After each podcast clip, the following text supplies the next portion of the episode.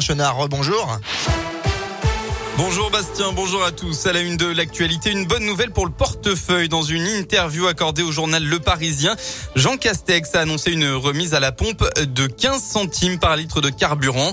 Elle devrait intervenir à partir du 1er avril et ce pendant 4 mois sur tous les carburants.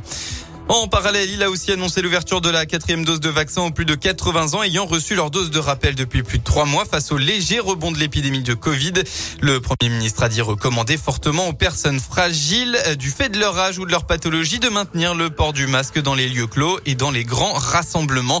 On rappelle que la plupart des restrictions seront levées demain, notamment le passe vaccinal et le masque dans la majorité des lieux clos. Être à la pointe des dernières technologies pour anticiper de futures pandémies, c'est euh, la région Auvergne-Rhône-Alpes qui est candidate pour accueillir un biocluster en infectiologie. L'objectif, mieux coordonner la recherche et l'industrie pour être plus rapide en cas de propagation d'un nouveau virus. Alors que 70% des pandémies sont d'origine animale, c'est d'ailleurs l'une des hypothèses privilégiées pour le Covid-19. Le biocluster de demain qui ferait travailler ensemble des labos et des pôles de chercheurs pourrait ainsi être plus réactif.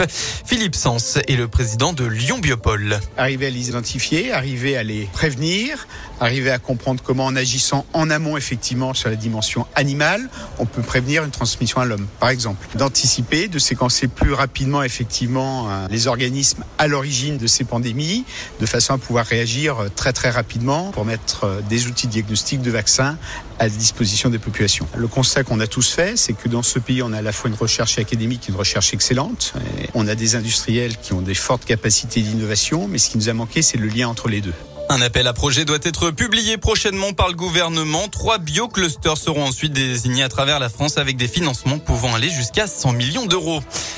Un tremblement de terre dans la région hier, il a eu lieu vers 18h et était de magnitude 4,13 sur l'échelle de Richter.